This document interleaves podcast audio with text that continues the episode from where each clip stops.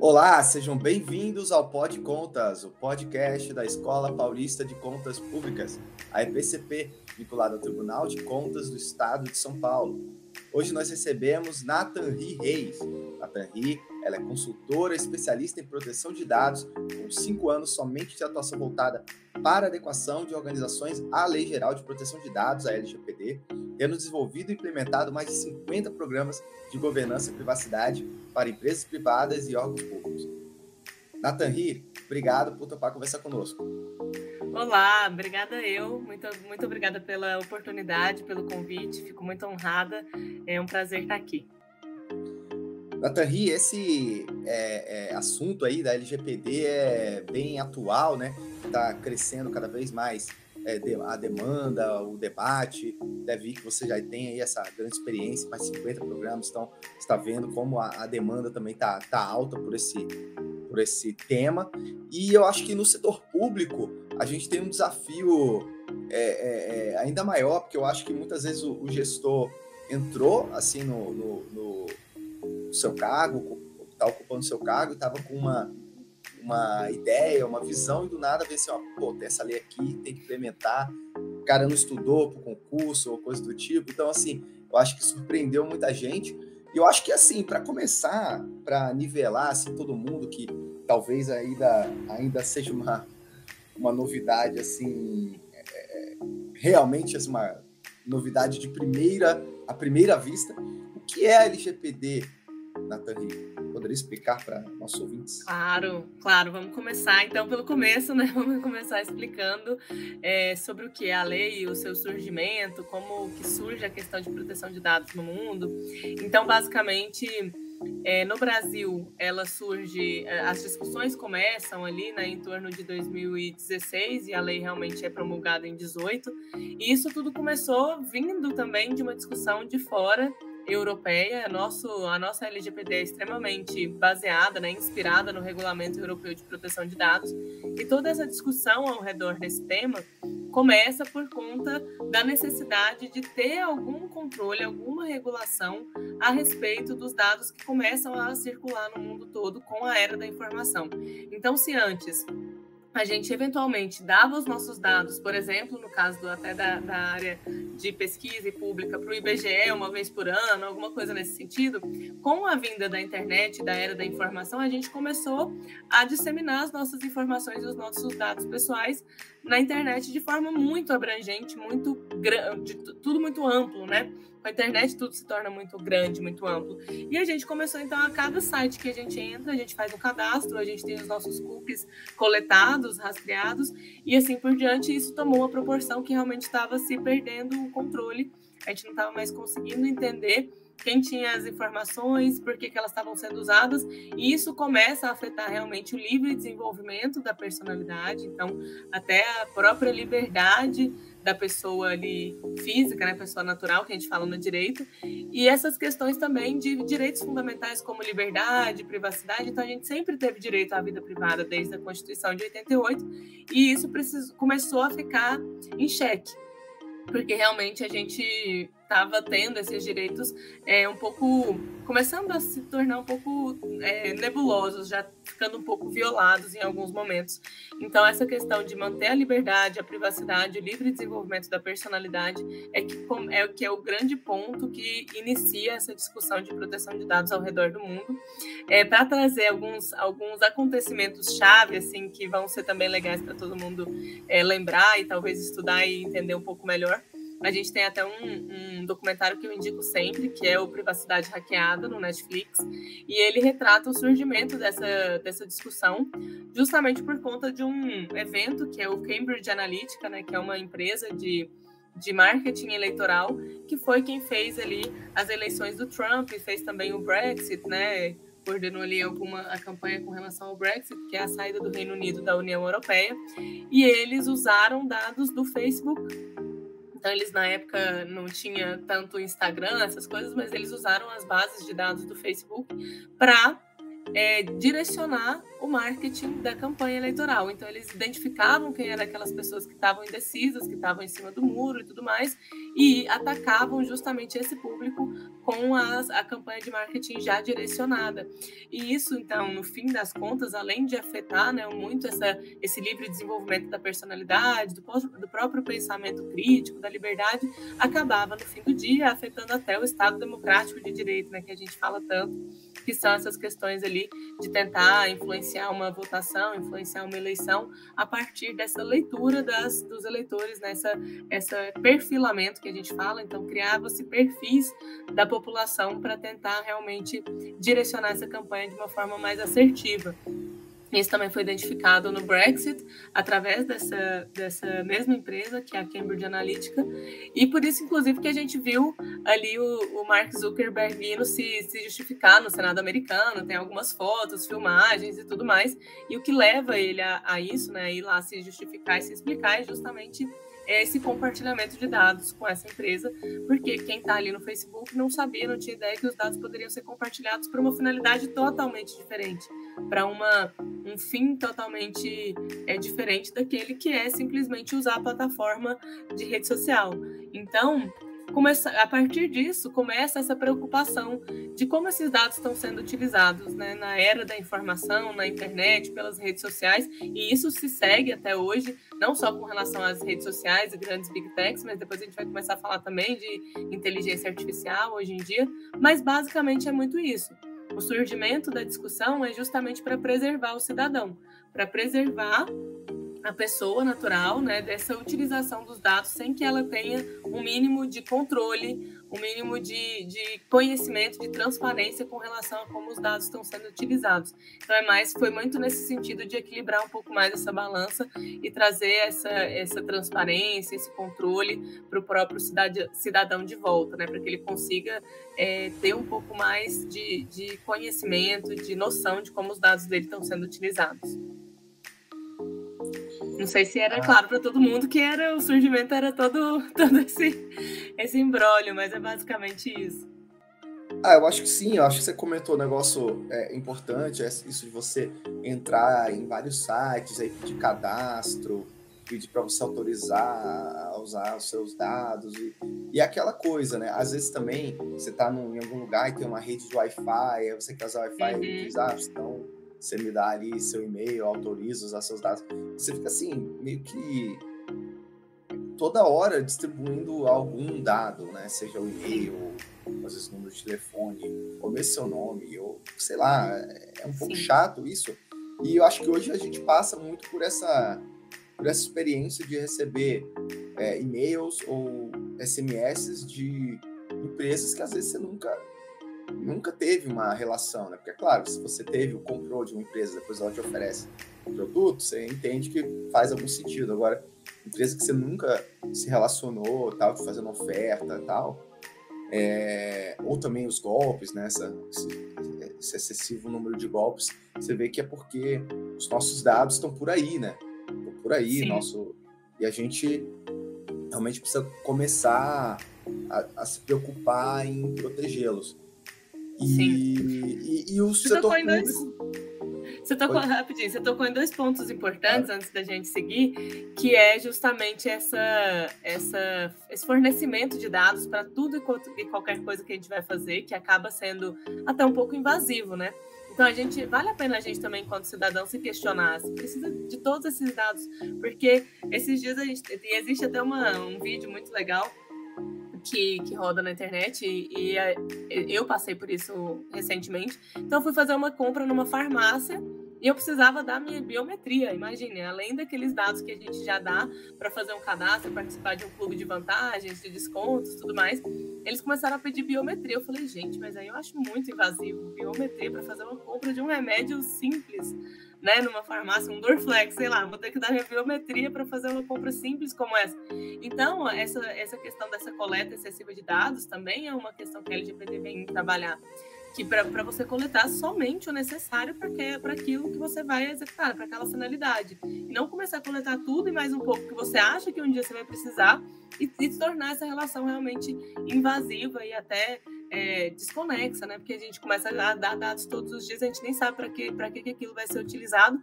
E outra coisa que você também falou é que a gente sabe que às vezes a gente comprou de uma empresa ou participou de uma de um, de um, um evento, né, em que a gente forneceu ali os nossos dados, até de educação, eventualmente, enfim, e aí a gente fornece ali nossas informações, tudo bem. Agora, se a gente começa a receber propaganda de empresas que a gente totalmente nunca ouviu falar, desconhece tão, completamente, isso também acende um alerta. Porque, e inclusive também vai entrar num ponto da lei que é a legítima expectativa. Então, o cidadão, né, o, o titular do dado, ele tem que ter uma legítima expectativa de receber aquela sua mensagem, aquela sua oferta. E isso parte desse relacionamento prévio. Então, se eu tive um, relacionamento prévio com aquela empresa, tudo bem ela entrar em contato comigo, como você pontuou. Agora, se eu nunca falei com ninguém de lá, nunca comprei nada, nunca tive nenhum relacionamento, como essa empresa conseguiu minhas informações? né? E por que, que ela está me mandando ali, imaginando que eu gostaria de receber alguma oferta de um produto que eu nunca comprei, nunca me interessei. Então, são alguns pontos que a LGPD toca, né? Essa excessividade, essa coleta excessiva de dados, essa legítima expectativa. Então, são questões que estão no nosso dia a dia. Eu estou trazendo aqui um pouco de, de informação técnica para a gente entender a lei também, mas, como você mesmo falou, são questões que permeiam muito o nosso dia a dia e é interessante a gente começar a pensar também. Claro, essa, essa da farmácia é bem curiosa, biometria para comprar remédio na farmácia foi demais. Eu também, assim, mas uma coisa da consciência, eu, eu acho que é, é, há um tempo atrás aqui, aqui no, no, tribunal a gente fez aí uma, uma iniciativa também para falar um pouco mais de LGPD e tal, quando estava se tornando né, obrigatória a aplicação e tal. E eu lembro que, que me despertou um pouco para essa questão, de modo que depois disso eu também fui para alguns lugares e não dei não dei dados. A pessoa pede dados, eu falei, não, eu quero dar. Isso daí eu acho que já gera alguma uma, justamente essa consciência, né? E isso já há muito tempo. É, não, não chegou num extremo de me pedirem biometria, eu, eu acho que assim, só quem pegou minha biometria foi o TSE, né? então não pude dizer não, né? Não pude dizer não, mas aí fazer o quê? Mas ninguém, mas assim, empresas, assim, bares, restaurantes, assim, que você frequenta normalmente, ou farmácias também nunca me pediram. Agora, às vezes, eu também estou num lugar, é, às vezes aquele vai fazer aquela comanda eletrônica, assim, o cartão, e o pessoal também pede todos os dados, assim, tipo, e-mail, telefone, endereço. Cara, o telefone eu até entendo, vai que você perde o cartão, né? E o cara quer, aí o cara quer te ligar, tal. sei lá, pode fazer sentido um dado. Agora, todos os seus dados, tudo, para fazer uma comanda num restaurante, num bar, eu acho que é eu muito exagerado. É, eu, hoje em dia eu dou meu primeiro nome só, não dou sobrenome, dou o telefone, não dou e-mail, não dou endereço, não dou nada, eu dou meu primeiro nome no telefone. tá eu, ótimo. Tá, tá, bom, né? Acho que não precisa de mais disso para abrir uma comanda num bar ou restaurante. Não então, precisa. É, mas é isso, acho que tem essa questão da nossa consciência também para gerar uma certa cultura né, de proteção de dados, né, da, de privacidade, que está longe ainda de estar tá razoável, mas pelo menos assim, que seja um começo, né, eu imagino. A lei não é tudo, né? Tem um pouco dessa nossa aptidão. Nossa parte, né? É, da conscientização, da cultura. Na verdade, sempre que a gente fala em proteção de dados, a gente fala em criação de cultura. E a gente não fala né, em mudança de cultura, é criação mesmo. A gente está criando uma cultura nova do zero, porque o brasileiro ele não tem tanto essa, essa questão de privacidade, de se preservar, de ficar desconfiado das coisas. O brasileiro é mais aberto naturalmente, né? Então ele informa, dá os dados e tudo mais, e não vê problema nenhum nisso. Então a gente está falando de uma criação de cultura do, do, do zero mesmo, que a gente está começando, mas é importante essa conscientização justamente para ir sedimentando aos poucos, porque cultura é, lento e gradual, a gente sabe disso, é. mas precisa começar para que a gente chegue em, um, em, um, em algum momento, né, num, num nível um pouco mais avançado dessa cultura de privacidade e proteção de dados e depende da gente também, enquanto cidadão, né, ter essa consciência, questionar um pouco as coisas, e isso também vai forçando as próprias empresas, órgãos públicos a também se questionarem. Poxa, realmente, será que eu precisava pedir tudo isso de informação? Será que eu precisava de todos esses dados para o cadastro? será que a gente não pode reduzir né, esse, esse, essa coleta? Então, acho que aos poucos isso vai começando e vai tomando mais corpo. É, já melhorou né, bastante assim, do que era. Eu que acompanhei desde o início a lei, quando passou, logo em 2018 até agora, a lei acabou de fazer cinco anos. Então, a gente viu uma evolução assim, lenta e gradual, como era esperado, mas já está começando a dar algumas nuances assim melhores. Ah, com certeza, é isso daí. O, a cultura, essa, essa questão da cultura é, é muito essencial. E, e você falou sobre o, o, Brasil, assim, a gente vê cada coisa, né? O pessoal bota o CPF no Pix, né? Aí depois joga nas redes sociais, passa para todo mundo. Passa assim, eu, todo mundo, você passa o seu CPF no dia a dia, assim, cara. Eu falo, é. meu Deus, cara, como é que no a dia pessoa, dia. Como é que a pessoa faz é. um negócio desse? É, costume, né? É muito cultural mesmo. Então, aos poucos é. vai mudando. Verdade. Mas então, Nath, aí entrando já um pouco nessa questão do setor público em si, né? Porque a gente também, é, como falou, o TSE pegou as nossas, nossas biometrias por aí, né? Mas não só o TSE, acho que é, é, é, todos os órgãos públicos lidam com dados aí dos seus é, dos cidadãos, né? No caso de serviço público ao cidadão. No caso do Tribunal de Contas, a gente tem dados de cidadão, mas a gente tem muitos dados também de, de, de jurisdicionados, né? Dados de prefeituras, de câmaras por aí. Então, assim, dos próprios servidores. Dados. É, dos próprios uhum. servidores, então, assim, muitos dados. É, então, assim, e, como a gente comentou, assim, além de não ter ainda essa cultura de privacidade, de tratamento de dados assim, muito assentado. A própria legislação que quer criar aí uma governança para isso também é nova e ainda está, assim, de certa forma, quase que engatinhando, assim, ainda um bebê, né, que está começando, assim, a, a, ser até compreendido. Então, é, nessa tua experiência aí de, de, implementação de LGPD, não só no setor privado, mas também com os órgãos públicos, quais são os maiores desafios à implementação da LGPD por municípios, por exemplo? Perfeito. Acho que tanto os municípios, é, eu fiz implementações em municípios e em alguns outros órgãos públicos também, então a minha experiência é mais em município até. É, e a gente vê que até no setor público o, os desafios se parecem muito. E o primeiro deles, que a gente sempre fala, é justamente o que você falou né, nessa, nessa sua introdução, que é o tamanho. É tudo muito grande, né? São muitos dados. E no caso dos, dos, municípios ou dos órgãos públicos, em termos amplos mesmo, são muitos departamentos, secretarias, muitos órgãos. Então é muita gente, né? Muito servidor para conversar, para capacitar. Então acho que aí começa esse desafio, esse grande desafio da governança propriamente dita, que é também padronizar as coisas. A governança ela vem um pouco nesse sentido, né? De trazer uma padronização. E aí qual o caminho que a gente vai adotar? Então a gente vai aí por esse caminho de padronizar todas as formas de tratamento. Então, como que imagine numa secretaria de educação, uma secretaria de saúde, aí a gente tem uma secretaria mais administrativo financeira que é totalmente diferente. A gente vai conseguir padronizar todas essas formas de tratamento ou a gente vai precisar manter alguma especificidade, né? E como é, lidar com isso, com essas especificidades e com esse nível de, de diferença também para criar um gerenciamento possível em termos de governança.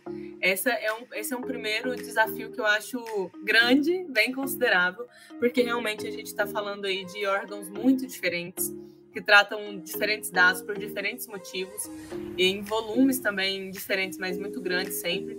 E a gente tem essa dificuldade de criar uma governança realmente palatável, plausível, né? A gente fica muito entre o ideal e o factível nos órgãos públicos. Então, acho que esse é um primeiro ponto que chama muita atenção.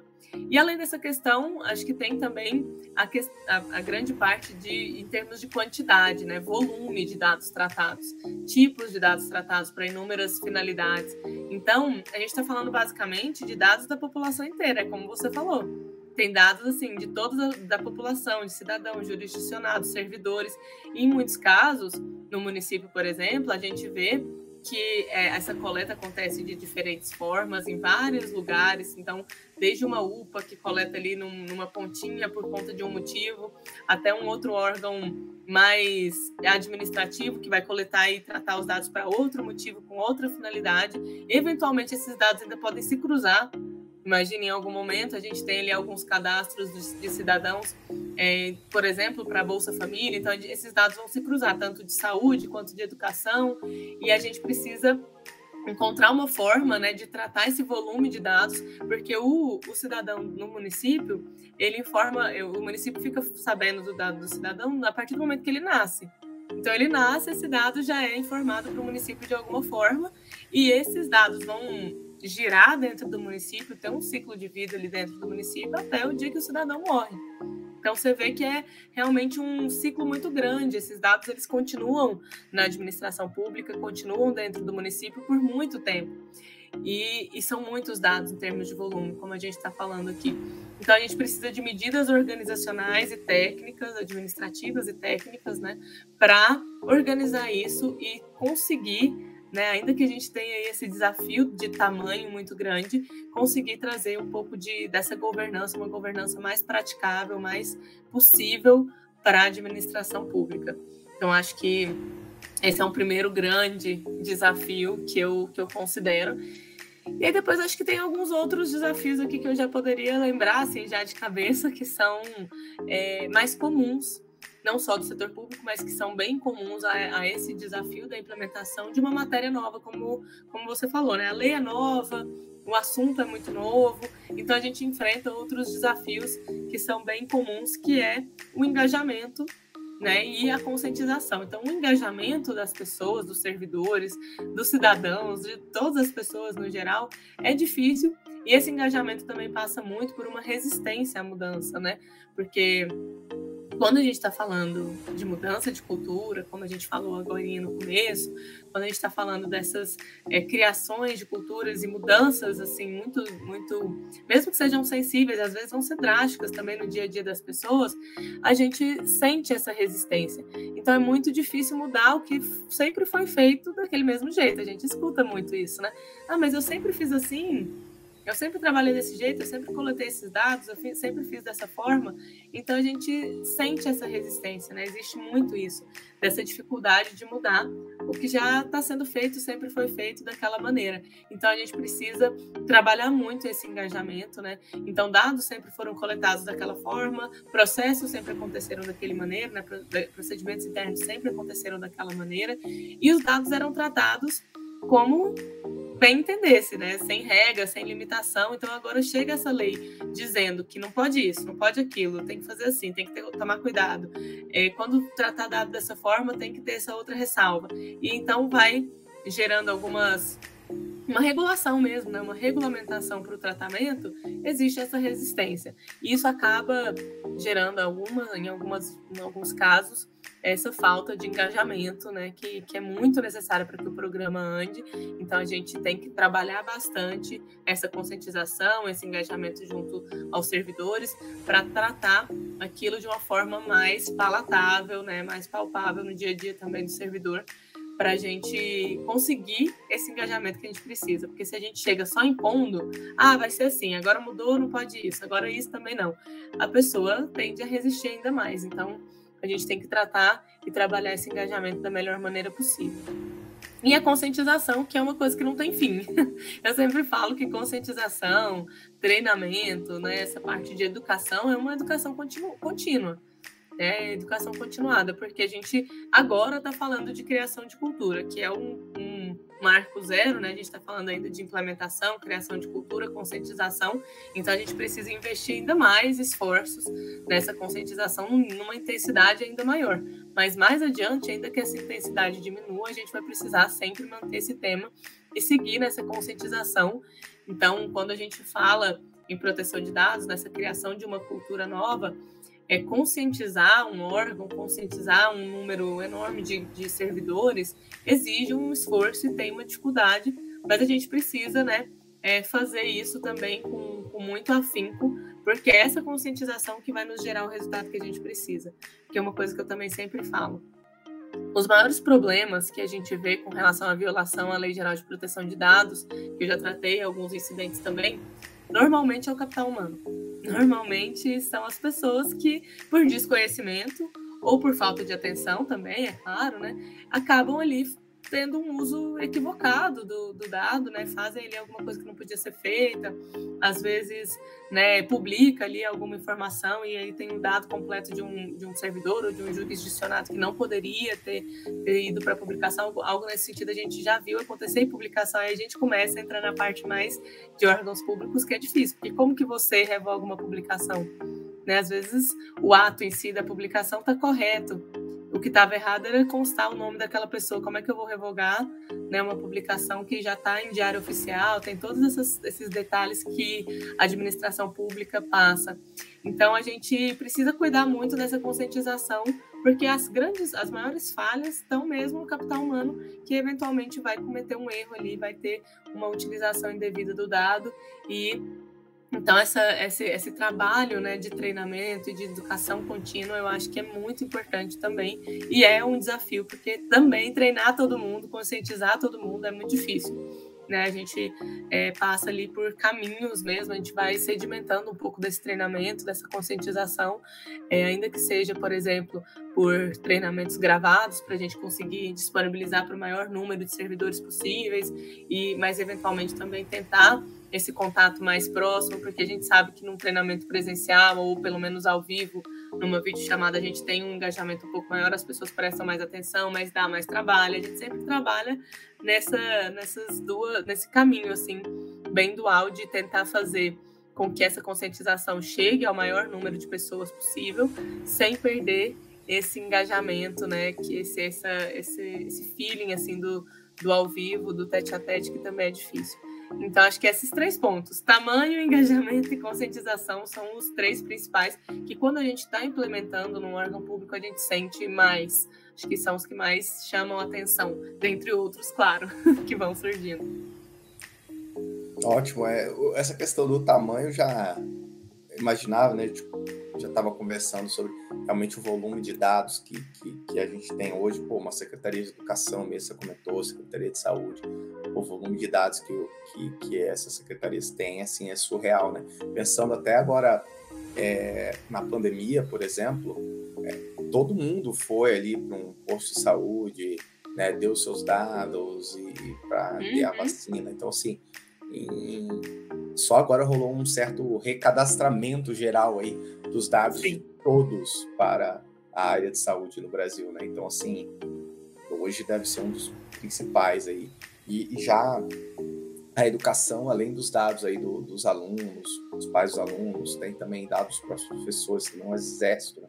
que do dia estavam comentando assim que, que só o governo o governo do estado de São Paulo tem mais de 200 mil professores assim a prefeitura também deve ser um, um exército então assim é muita Sim. gente trabalhando é muita gente em educação né e também em saúde segurança então realmente é dado de muita gente para cuidar e se não tivesse cuidado vaza e aí aquela coisa começa a é receber é, é começa a receber muitas ofertas e golpes também aí, né? A gente recebe, dia você vê, todo mundo recebeu um coisa de banco aí, dizendo, ah, tal coisa. Clica aqui para aumentar seu limite, é. alguma coisa assim, né? É, e na realidade é aquele famoso phishing, né? Que é outro Exato. ponto, né? Segurança de dados é outro ponto que está crescendo de importância aí.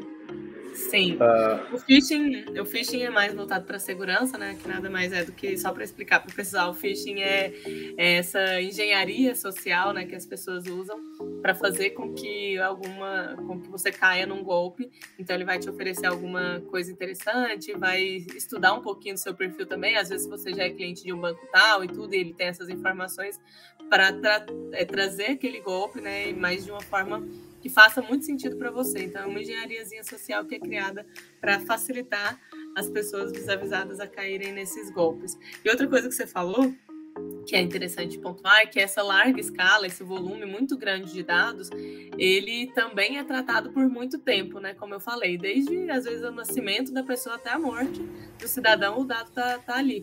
Então, além de ser um volume muito grande, uma escala muito larga, tratamento em larga escala, né? Então, um grande volume de dados sendo tratado por um período de tempo muito grande. Então, é tudo complexo. Tanto o volume de dados quanto o período que aquele dado precisa ficar junto à administração pública, né, no, nos municípios, é, guardado ali, sendo gerido. Então, é complexo, não é fácil, mas é possível. é sempre possível a gente encontrar um jeito. Bom, esse que bom, essa, essa é um pouco tem que ter filosofia do touro, né? É, uhum. filosofia, exatamente. Copo meio cheio também. Uhum. Mas é, e, e, aí a gente, é, acho que esse aí você fez um diagnóstico muito bom, né? Começou falando assim, todos esses desafios que, que se colocam aí para implementar LGPD no setor público, né? Realmente são grandes volumes, é complexo, tem que ter um engajamento, todo, todos esses pontos que você trouxe, acho que é muito, muito válido. E, por outro lado, é, tem a própria, às vezes, eu acho que eu, eu, noto assim que muitos gestores são inseguros quanto a isso, né? Justamente porque acho que o servidor público sempre entende assim um pouco ali do, do métier do direito administrativo, né? Uhum. Aquela coisa do, do direito constitucional, assim, aquelas diretrizes gerais. Então, para andar naquela, naquela linha ali, o, o gestor se entende nem sempre se entende, mas tá mais, pelo menos. mais propício. É, mas tá mais assim, o que que sabe, o que, que não sabe, o que, que tá certo, o que, que não tá. Tá mais assim, é, é, mapeado mesmo, assim, tem noção. Agora, quando se fala em LGPD, eu acho que muita gente acha que é um bicho de sete cabeças, assim. Fala, cara, o que, que é isso? O que, que é dado? Aí tem aquela questão, né? Dado sensível, dado não é, aí pode pedir, não pode pedir, como guarda, como guarda. Então, assim, começa a vir tantas variáveis que eu acho que tem uma certa insegurança, eu acho, dos gestores, assim, é, de como, como prosseguir. Eu acho que no setor público a insegurança gera aquele, ah, então faz como sempre foi feito. Só que, o, só que a gente está partindo aqui também no diagnóstico que o que sempre foi feito não é suficiente, né? Não está muito bom. Tem que mudar, né? Tem, tem que, mudar. que, mudar. E aí o cara tá inseguro, mas aí não tem que mudar, mas aí se mudar, muda para quê? Muda para onde? Então, assim, eu acho que, e aí você também com, com essa sua experiência, assim, como que você vê, então, esses desafios até para esse outro lado da mesa aí, o, o, lado dos gestores, assim? Como que, que precisam, muitas vezes, assim, liderar o processo de mudança, sendo que o próprio gestor não é muito, não está muito seguro, né, sobre essa mudança. Perfeito. É, isso realmente acontece muito. A gente percebe essa, essa insegurança e a gente sabe também que, por óbvio, o gestor público ele tem inúmeras tarefas, né? E aí, de repente, surge mais um projeto para ele encabeçar, um projeto grande, né? Um projeto que, que tem, como você falou, essa resistência toda. Ele ainda não tem tanta noção, tanta ideia de, de como fazer, do que vai ser, o que precisa ser feito, como ele tem com relação a matérias de direito administrativo que estão mais no dia a dia, né? Como você falou. Então a gente percebe muito dessa questão, assim, essa, essa insegurança e essa é, essa ponderação muito, né? O gestor público pondera muito. Nossa, será que eu vou começar? Como é por onde eu começo? O que, que eu faço? Né? Como que eu, que eu começo a, a pensar nessa, nesse tema? E aí, conversando com alguns gestores públicos e também né, de alguns projetos que eu já passei, e tudo, acho que algumas questões se repetem um pouco do que eu falei ali como desafio, mas sob um viés diferente. Então, o gestor público ele tem também essa dificuldade de enxergar que é um projeto muito grande.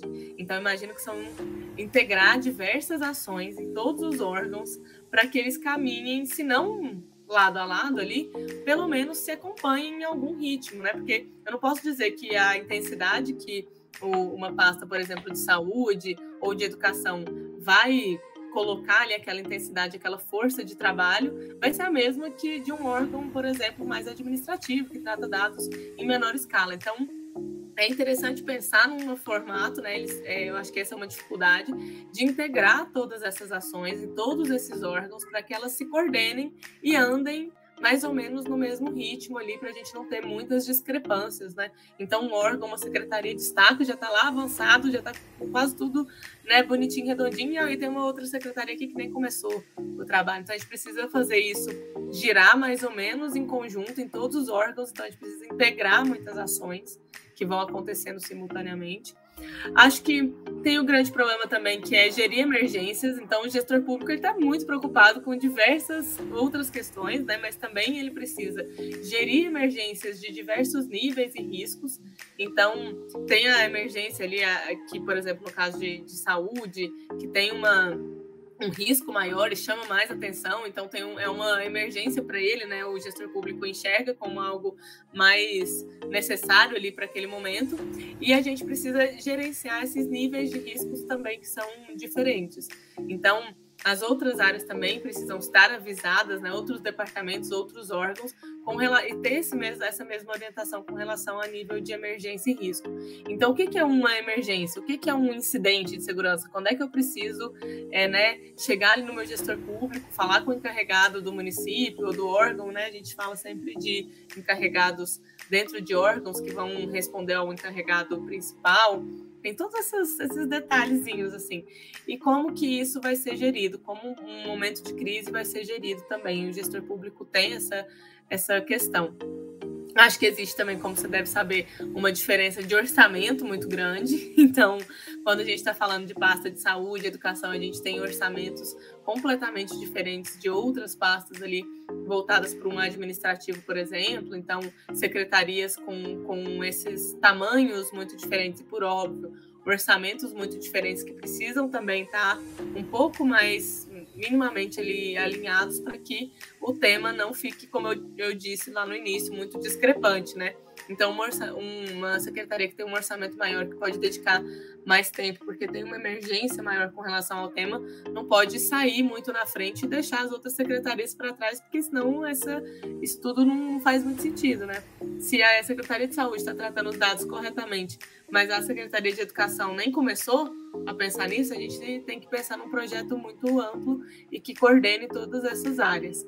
E acho que depois é essa questão que eu falei ali em cima mesmo, né? Então, o nível de engajamento, de conscientização da administração pública, dos, dos servidores como um todo, como a gente falou anteriormente, ela também é uma dificuldade para o gestor público, como você falou. Ele vai liderar um projeto de mudança de cultura que ninguém quer. Ninguém queria estar tá passando por isso, ninguém queria estar tá mudando nada, as pessoas queriam continuar fazendo as coisas do mesmo jeito tranquilas lá no, no, no, dia a dia delas, que elas já estão acostumadas. E o gestor público que encabeça esse projeto, ele tem que trazer essa mudança toda, né? Falar, olha, é, não dá para fazer isso, agora a gente vai mudar, vai fazer assim. Então tem essas questões, essas mudanças que, que o gestor tem que encabeçar e esse nível de engajamento e conscientização, que também né, precisa ser muito trabalhado, acho que também é uma, é uma dificuldade que o próprio gestor vislumbra, né, enxerga assim, de forma muito clara essa dificuldade de engajamento, conscientização que o projeto enfrenta no geral e o gestor público junto enfrenta também. Acho que essas são as principais, mas assim, ainda tem outras, né, com, com relação a, ao próprio setor público trabalhar mais, mais focado em emergência do que em prevenção, por exemplo. Eu acho que isso também é um pouco de uma característica, né? Mas é, os municípios eles estão preocupados com outras emergências, né? Com outras questões ali que são demandadas no dia a dia, questão voltada para é, projetos sociais ou para questão voltada à tributação. Então são coisas que estão mais ali na frente do gestor e são mais emergenciais para ele e ele precisa de alguma maneira encontrar um espaço para para é, encabeçar, liderar ou nomear alguém para encabeçar e liderar esse outro projeto de, de proteção de dados, a, independentemente das, das outras emergências que ele sempre vai ter ali no dia a dia também. Então, acho que gerenciar tudo isso acaba sendo é um grande desafio para o gestor público, acho que é um desafio, não deixa de ser, mas como você falou, também não pode ser negligenciado, né? A lei está aí para ser cumprida, os órgãos públicos precisam cumprir também, e mais que isso, precisam dar exemplo né, de cumprimento de lei. Então, acho que é, é um desafio, mas que precisa ser abraçado. Perfeito, perfeito. Essa, essa mensagem aí é positiva. Acho que cada vez mais a gente tem tido essa conscientização, ainda, ainda que não esteja ainda sendo suficiente, vamos dizer, precisa melhorar muito, mas eu acho que pelo menos o, esse começo aí já, já foi dado, esse, essa largada já foi dada. É. E acho que tem muito isso também. O projeto ele é, ele tem começo, mas ele não tem fim. Então, pelo menos começar, que realmente é um projeto que é, se torna um organismo vivo, né? Governança. Quando a gente fala de governança, a gente vai é algo né, para falar para o resto da vida. Não, não, termina nunca.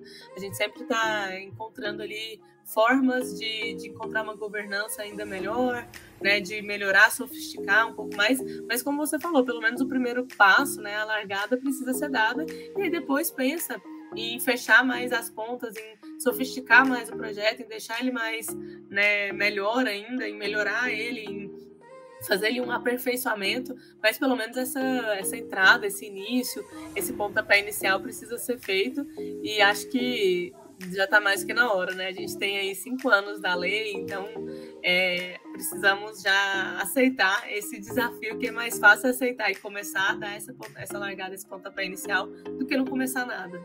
Então... Perfeito. Nathan, para a gente assim é, é, ir para as considerações finais, assim, mas assim, que pontos assim com elas você deixaria assim de dicas para os gestores que, que pretendem implementar aí a LGPD no seu ente, no seu órgão? Perfeito. Bom, é, eu acho que para ter sucesso nessa, nessa empreitada, que é grande, longa, complexa, como a gente tem falado, mas que tem também muitos pontos que podem ser facilitados, né, que podem se tornar mais palpáveis, mais palatáveis para o setor público, para que a gente tenha uma, uma largada, pelo menos, e depois pense em melhorar o, o projeto programa como um todo, acho que a implementação da LGPD, a melhor maneira de fazer isso é começar pela conscientização, isso é sempre um passo muito importante. Então, você está falando aí da escola de contas, então tem todas essa, essas questões ali. o próprio governo tem a escola de governo, então começar por essa conscientização, esse treinamento, essa capacitação dos servidores. E acho que depois disso, né, né além dessa conscientização, que é possível ser feita até internamente, começada pelo menos, algo nesse sentido. Acho que em termos mais técnicos, é possível hoje contratar né, quem realmente já tem uma metodologia é, para fazer e medir, gerenciar o andamento do projeto. Acho que um método ajuda muito.